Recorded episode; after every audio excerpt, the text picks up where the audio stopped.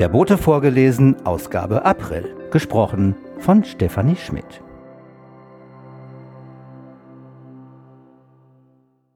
Editorial von Ulrike Zeising Liebe Borstellerinnen, liebe Borsteller, vor einem Monat hoffte die Welt noch auf Frieden einfach weil sich kaum jemand vorstellen konnte, dass 2022 ein souveräner Staat, ein Land mit 44 Millionen Menschen, von seinem Nachbarn mitten in Europa überfallen und in Grund und Boden gebombt und zerstört wird. Tausende Menschen sterben, Millionen, vor allem Frauen und Kinder, flüchten aus ihrem Land. Ein Vernichtungskrieg, geführt einzig aus Machtgier, Größenwahn und den Fantasien eines Gestörten, der ein neues Zarenreich errichten möchte, eine Diktatur mit Vasallenstaaten. Wir müssen wohl den Tatsachen ins Auge sehen, dass Frieden, Demokratie, Wohlstand und gesunde Natur nicht mehr vom Himmel in unseren Schoß fallen. Wenn wir weiterhin ein gutes Leben haben wollen, werden wir dafür einiges tun und anderes Gewohntes reduzieren oder lassen müssen. Erneuerbare Energien ausbauen, um autark zu werden und nicht länger abhängig von den Spekulationen an den Rohstoffbörsen zu bleiben. Wir müssen unsere Freiheit wirksam verteidigen, Versorgungsabhängigkeiten des freien Marktes von unkalkulierbaren Diktatoren und menschenrechtsverletzenden Regimes beenden. Und weniger Energie verbrauchen, weniger Mobilität verursachen, weniger verschwenden.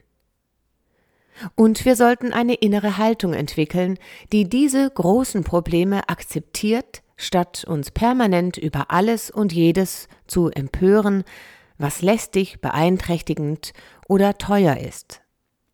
Wir müssen wohl realisieren, dass unser System Erde mit inzwischen fast acht Milliarden Menschen in einer schweren Krise ist. Klima, Ressourcen, Pandemien, Cyberangriffe, Hunger, Kriege, Flucht, Ungerechtigkeit, verletzte Menschenwürde. In der Medizin spricht man im Verlauf einer Krankheit von einer Heilungskrise, Gute Ärzte und ein hochentwickeltes Gesundheitswesen können Patienten dabei so unterstützen wie noch nie in der Geschichte der Menschheit. Aber gesund werden muss jeder Kranke selbst. Sein ganzer Organismus muss die Krankheit als solche erkennen und die Chance ergreifen, gesund werden zu wollen. Wir Menschen sind der lebendige Organismus der Gesellschaft. Wissenschaftler auf der ganzen Welt haben seit langem klare Diagnosen, Analysen und Vorschläge, was zu tun ist, um aus der Krise eine Chance zu machen. Politiker sollten quasi die Ärzte sein, die diese Erkenntnisse in Handeln umsetzen. Der Journalist Hajo Schumacher schrieb im Hamburger Abendblatt unter dem Titel Mehr Ehrlichkeit wagen, die Regierungserklärung des Kanzlers könnte lauten wir können und wollen die Augen nicht länger verschließen vor den zahlreichen Mängeln, Widersprüchen und Fehlentwicklungen. Wir brauchen ein neues, gemeinsames und zukunftsfestes Verständnis von Menschenwürde und Lebensqualität, von Wachstum und Wohlstand um unsere Abwehrkräfte zu stärken, Verschleiß zu reduzieren und in neuer Gemeinsamkeit zu üben, werden wir unsere Komfortzone verlassen und radikale Kompromisse machen. Ich kümmere mich um ein sinnvolles Vorgehen und größtmögliche Gerechtigkeit. Wir können scheitern, wenn wir es versuchen, aber wir werden scheitern, wenn wir es nicht versuchen. Trotz allem wünsche ich uns allen ein gutes Osterfest. Herzlich, Ihre Ulrike Zeising.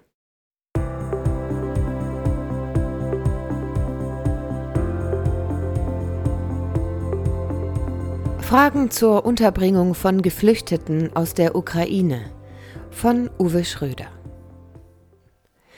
Die Welle der Hilfsbereitschaft ist auch in Großborstel überwältigend. Jedoch, die Behörden haben schnell reagiert.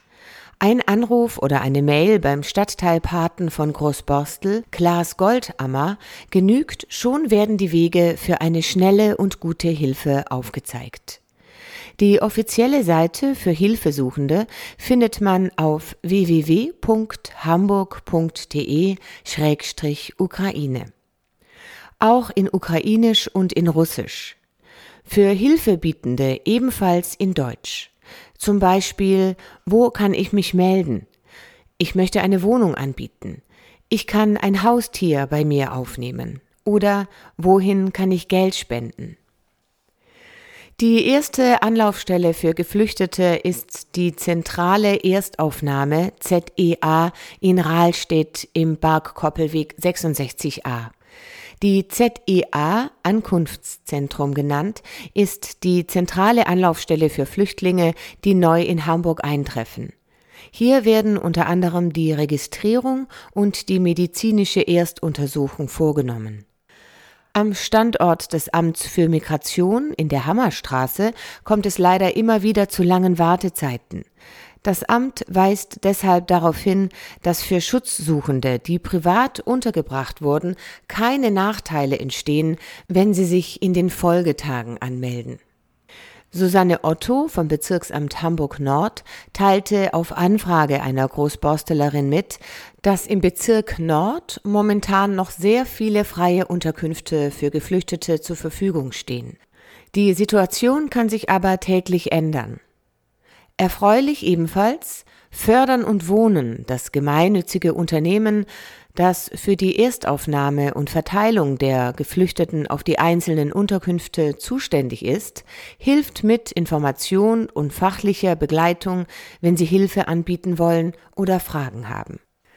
Aktuell ist der Bedarf an ehrenamtlich russisch und ukrainisch übersetzenden Personen am höchsten.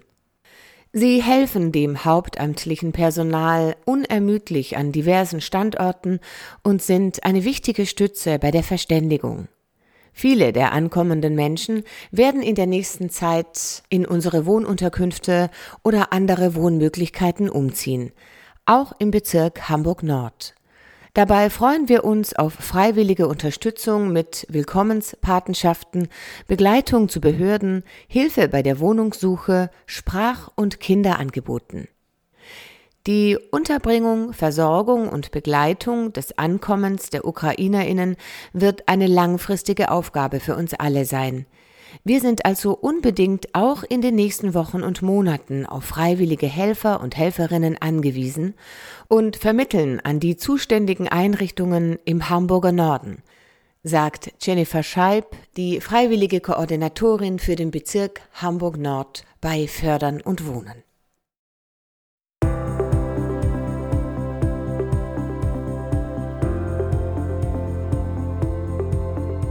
Häuser, die Geschichten erzählen.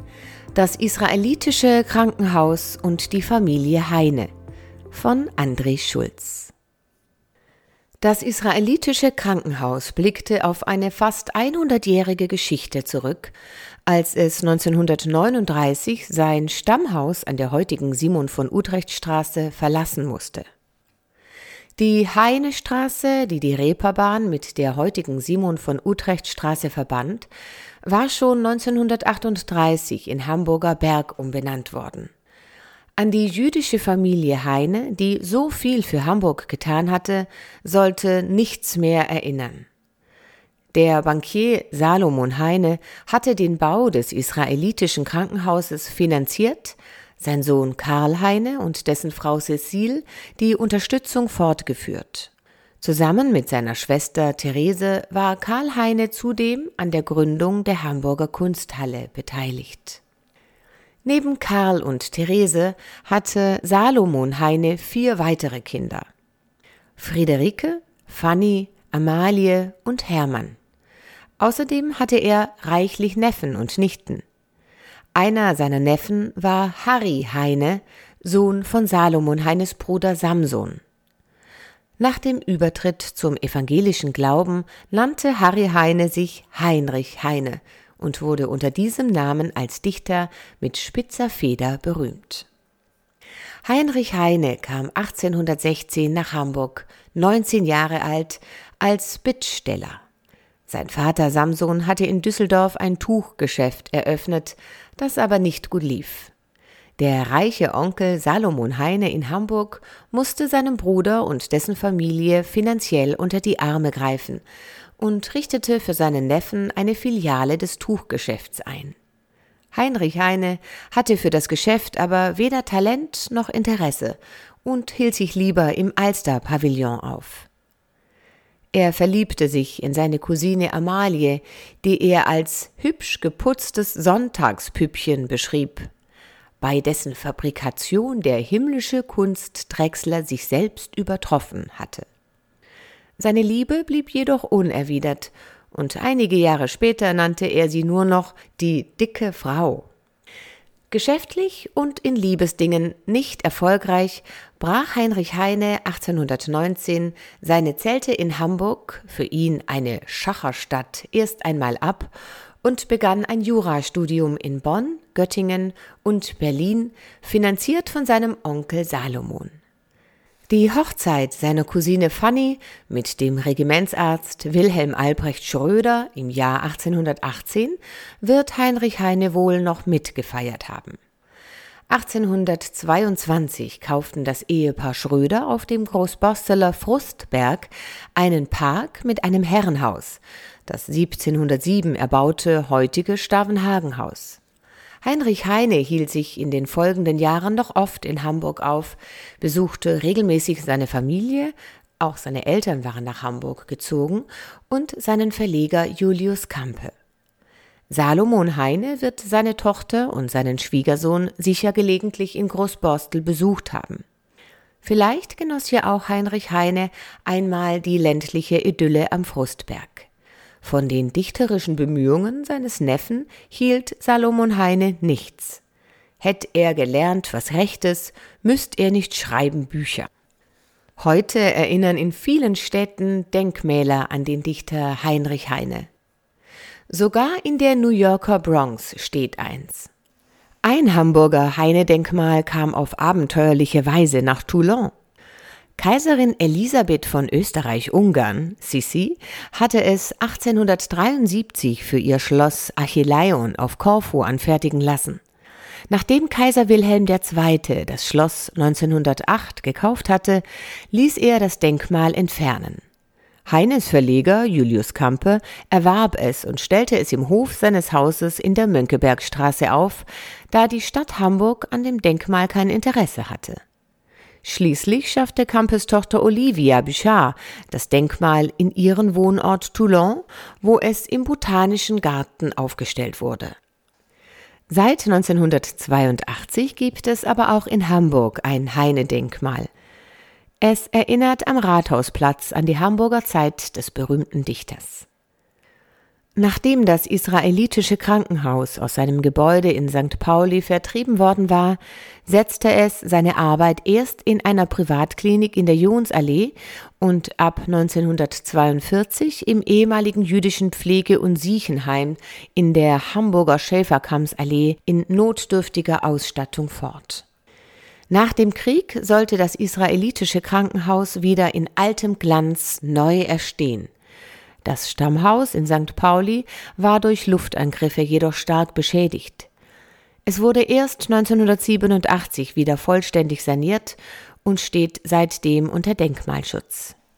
Die Stadt Hamburg stellte dem Kuratorium des israelitischen Krankenhauses das Grundstück am Orchideenstieg und vier Millionen Mark für den Neubau zur Verfügung. 1959 wurde der Grundstein für das neue Haus gelegt, das in zwei Bauabschnitten 1961 fertiggestellt wurde. In den 2000er Jahren kamen mehrere Erweiterungsbauten hinzu. So wie früher in St. Pauli erhielt auch hier eine Straße in der Nähe den Namen des einstigen Stifters. Die alte Großborsteler Verbindungsstraße nach Eppendorf, seit der Neuanlage des Ring 2 in den 1970er Jahren mit dem Auto nur über eine schmale Einfahrt von der Straße Rosenbrook zu erreichen, heißt seit 1967 Salomon Heineweg. Schon vor der Zeit der Nationalsozialisten genoss das israelitische Krankenhaus einen ausgezeichneten Ruf. Diesen hat es sich an seinem neuen Standort wieder erarbeitet. Das israelitische Krankenhaus mit seinen etwa 180 Betten zählt gemäß einer Studie der Frankfurter Allgemeinen Zeitung qualitativ zu den besten Krankenhäusern Deutschlands. Die chirurgische Klinik hat sich auf Operationen im Bauchraum und hier besonders im Darmbereich spezialisiert und führt in diesem Zusammenhang auch Ernährungsberatungen durch. Auf Einladung der Gemeinde St. Peter hielt der ärztliche Leiter der Klinik, Professor Dr. Peter Leier, vor ein paar Jahren im Rahmen eines Jahresempfangs einen beeindruckenden Vortrag über die neuesten wissenschaftlichen Erkenntnisse in Bezug auf den Darm. Mit Julia Enders arbeitet im israelitischen Krankenhaus zudem eine sehr prominente Ärztin. 2014 veröffentlichte sie, noch als Studentin, den Sachbuchbestseller Darm mit Charme, inzwischen in über 40 Sprachen übersetzt. Im Unterschied zu vielen anderen Krankenhäusern ist das israelitische Krankenhaus nicht renditeorientiert ausgerichtet.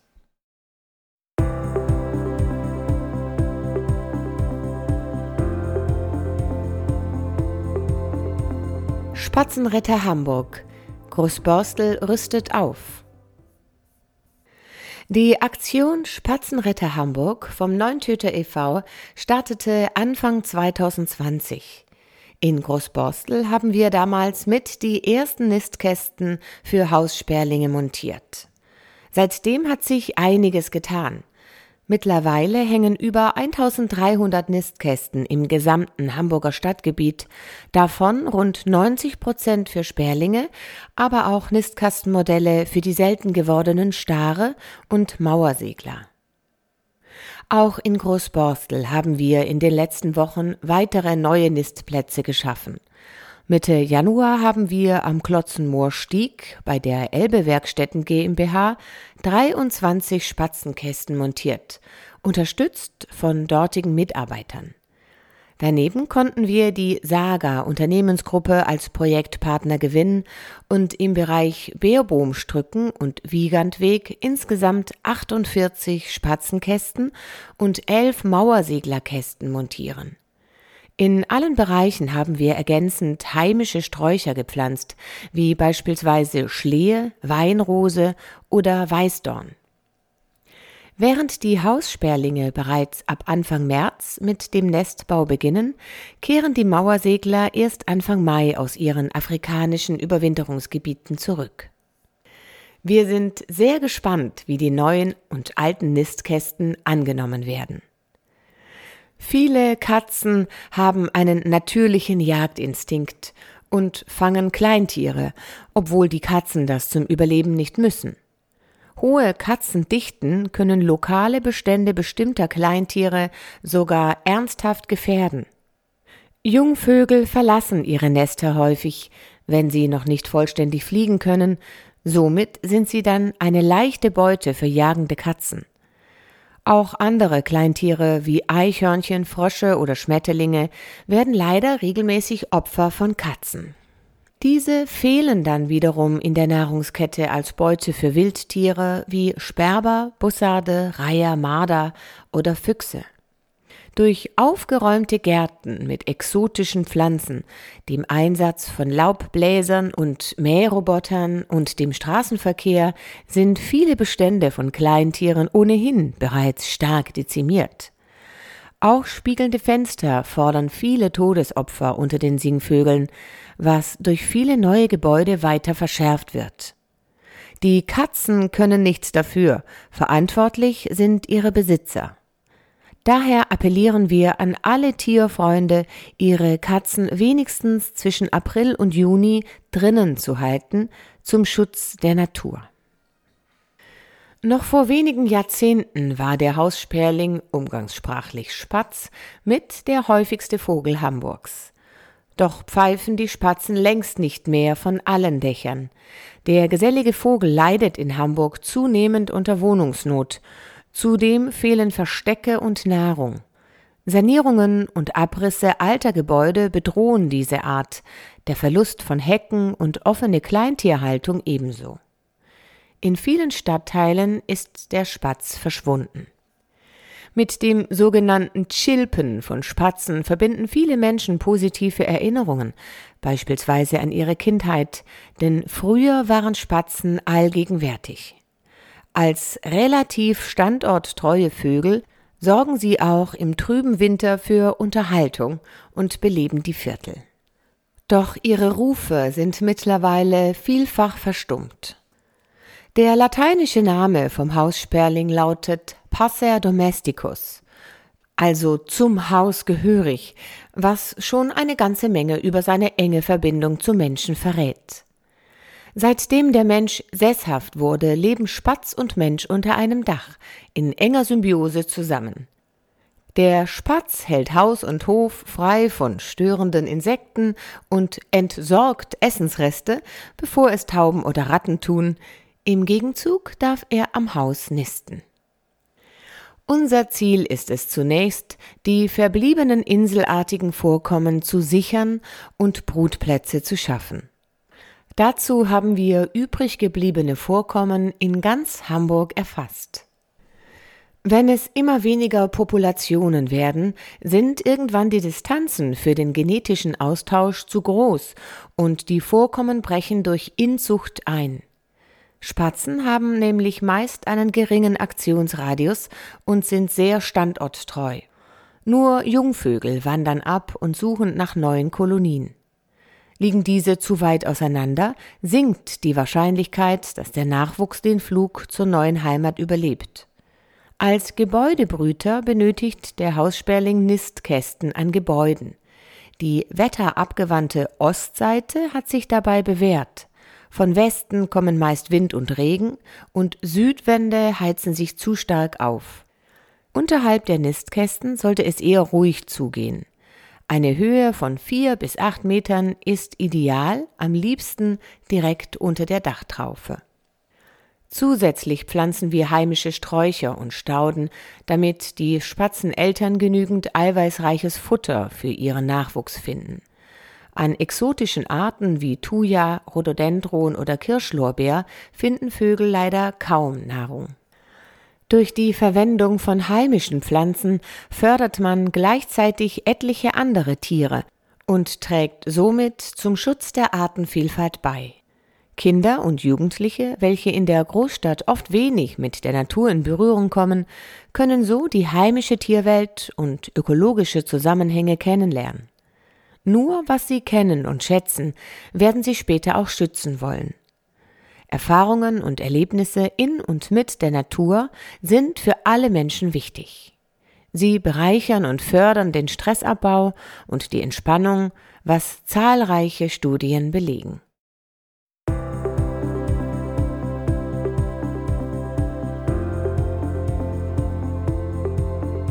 Verkehrsplanung wie in den 60er Jahren.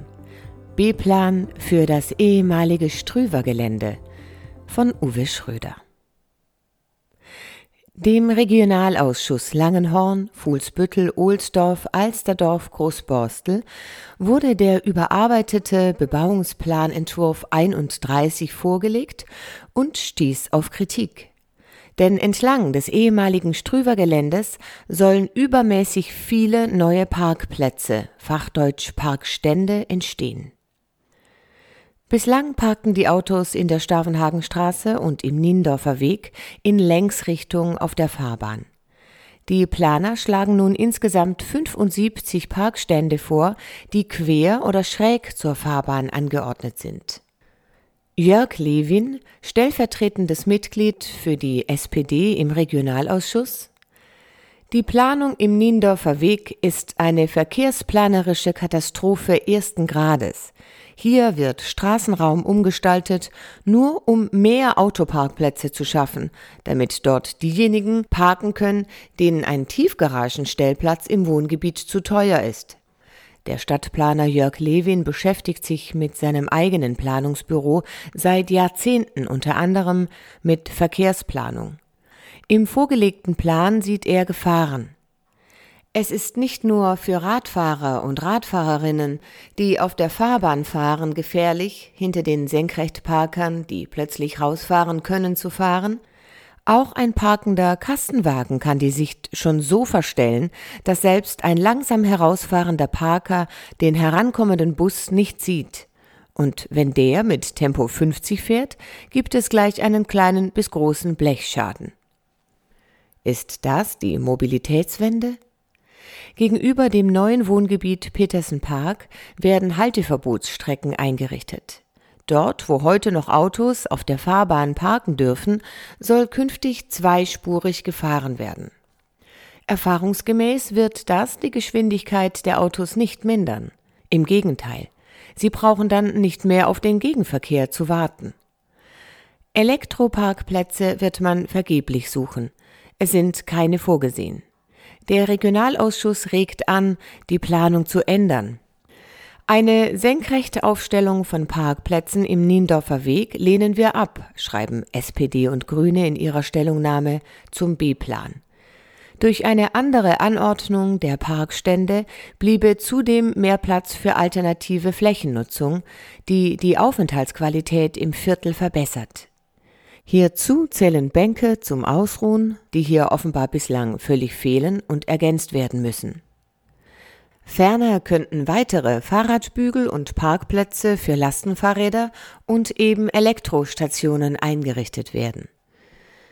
Sonja Tesch von Fuß e.V., die die Interessen der Fußgänger vertritt, regt an, Tempo 30 im Niendorfer Weg anzuordnen damit die Radfahrer auf der Fahrbahn fahren können und nicht auf die Fußwege ausweichen. Sie erwartet, dass der südlich gelegene Gehweg neu gebaut wird und die Schilder Radfahrer frei, die zu Konflikten zwischen Radfahrern und Fußgängern führen können, abgeschraubt werden. Die Laternenmasten sollten so angebracht werden, dass sie nicht mitten auf dem Gehweg stehen.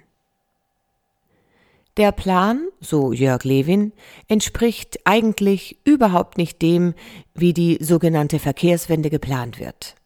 Das ist eine Wende zur Politik der autogerechten Stadt der 1960er Jahre.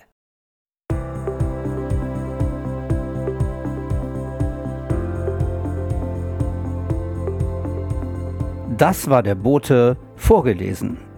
Gesprochen von Stefanie Schmidt. Der Bote im Ohr und der Bote vorgelesen werden produziert von Auf Wellenlänge www.aufwellenlänge.de